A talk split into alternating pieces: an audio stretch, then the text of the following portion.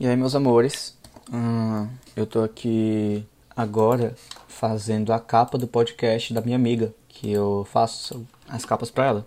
Aí eu lembrei do meu podcast e eu decidi vir gravar aqui pra vocês.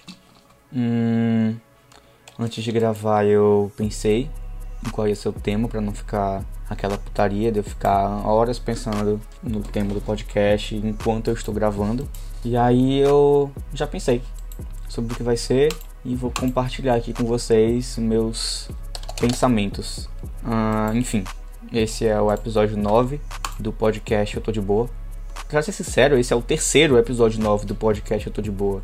Porque eu gravei um há meses atrás. Meses atrás não, não exagera. Há dois meses atrás eu gravei um, que nunca foi ao ar porque eu não gostei. Mentira, nunca foi ao ar porque na época eu tava com preguiça de, de postar. E aí, enfim, ficou por isso mesmo. Depois eu gravei outro, só que esse eu não gostei. E agora eu vou tentar gravar esse pra ver se eu edito hoje, posto hoje. Hoje não é terça-feira, mas enfim. Cara, a história que eu vou compartilhar aqui com vocês talvez seja meio inusitada, mas é tipo domingo eu fui no shopping com meus amigos e tal lá no Iguates. E aí a gente se sentou na mesa da praça de alimentação e duas mesas ao lado eu me deparei com uma imagem que eu não estava. Ah, se ficar esse barulho de clique de teclado, vai continuar porque, enfim, estou trabalhando. Tá, olhei pro lado e me deparei com uma imagem que eu não estava esperando, que era uma moça, uma mulher, uma garota.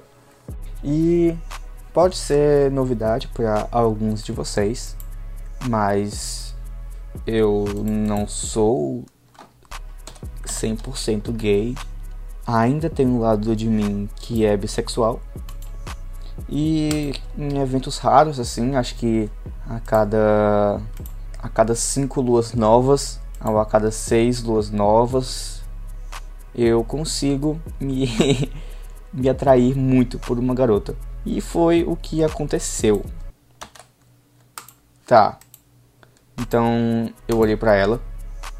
Eu fiquei tipo, meu Deus, que menina linda, que menina linda, que menina linda. E eu falei com ela depois. Eu, nossa, eu fiquei encarando muito ela. Fiquei com muita vergonha. Eu ficava tipo encarando ela. Aí depois eu parava porque Thiago tá feio. Quando eu percebi, eu já tava olhando de novo. E aí eu fiquei nessa putaria até a hora da gente ir embora e eu tomei coragem para falar com ela. Aí eu, nossa, você é muito bonita, eu precisava te falar isso e tudo mais. Ela me, me passou o, o Insta dela e, enfim, a gente conversou. Ah, descobri que ela namora, mas é um relacionamento aberto. E aí, e aí chega no ponto do episódio, que é, não vou falar sobre ela eu vou falar sobre relacionamento aberto. Porque essa é a segunda vez que me ocorre desde que eu tô solteiro de eu me deparar com uma pessoa de meu interesse que é adepto de relacionamento aberto. Hum, há um, uns meses atrás eu conheci o Wheeler e eu comecei a gostar um pouco dele. A gente passou um dia numa casa de praia e foi bem legal. E comecei a gostar um pouco dele. E aí, só que ele era muito adepto de relacionamento aberto. E eu sempre fui muito fechado para essa ideia. Primeira coisa que eu vou falar aqui é: relacionamento aberto para mim é overrated, é superestimado, porque não é melhor do que um relacionamento fechado. Não é, meu Deus do céu, nossa, que evolução, que coisa incrível, relacionamento aberto.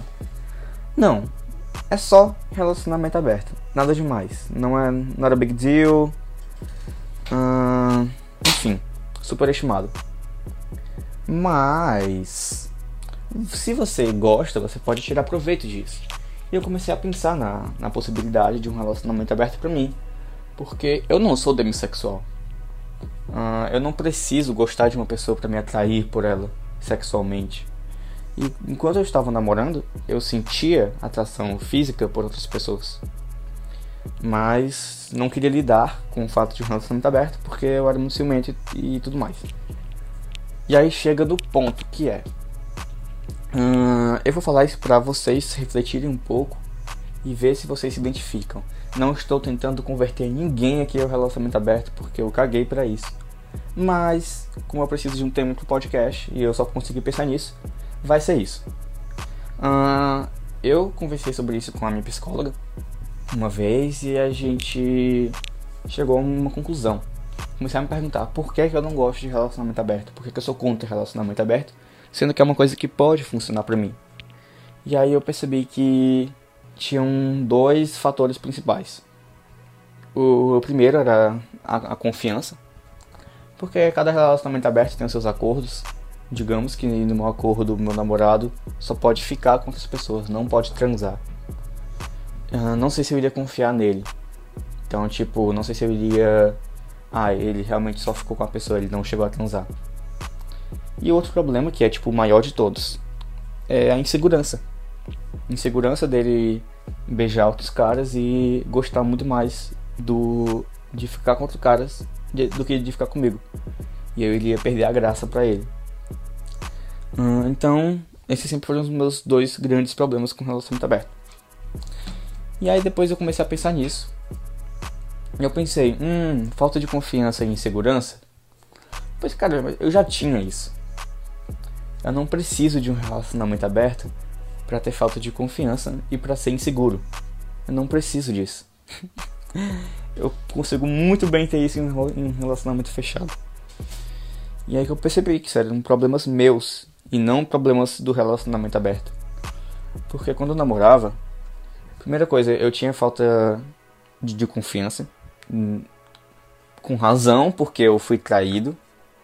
Mas eu tinha falta de confiança. E, e eu era muito inseguro com ele.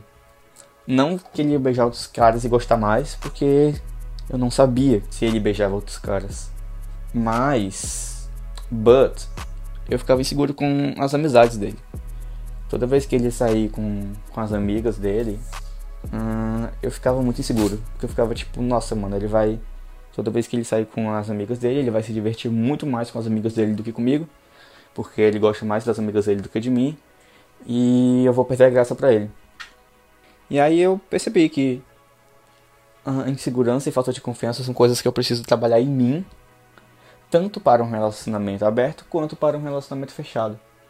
Então, se você tem problemas com relacionamento aberto, se você tipo tem até uma vontadezinha, porque gostaria de ficar com outras pessoas, mesmo estando namorando, mas ai não, insegurança e tudo mais, analisa, vê se, se esse problema seu também não afeta o seu relacionamento fechado.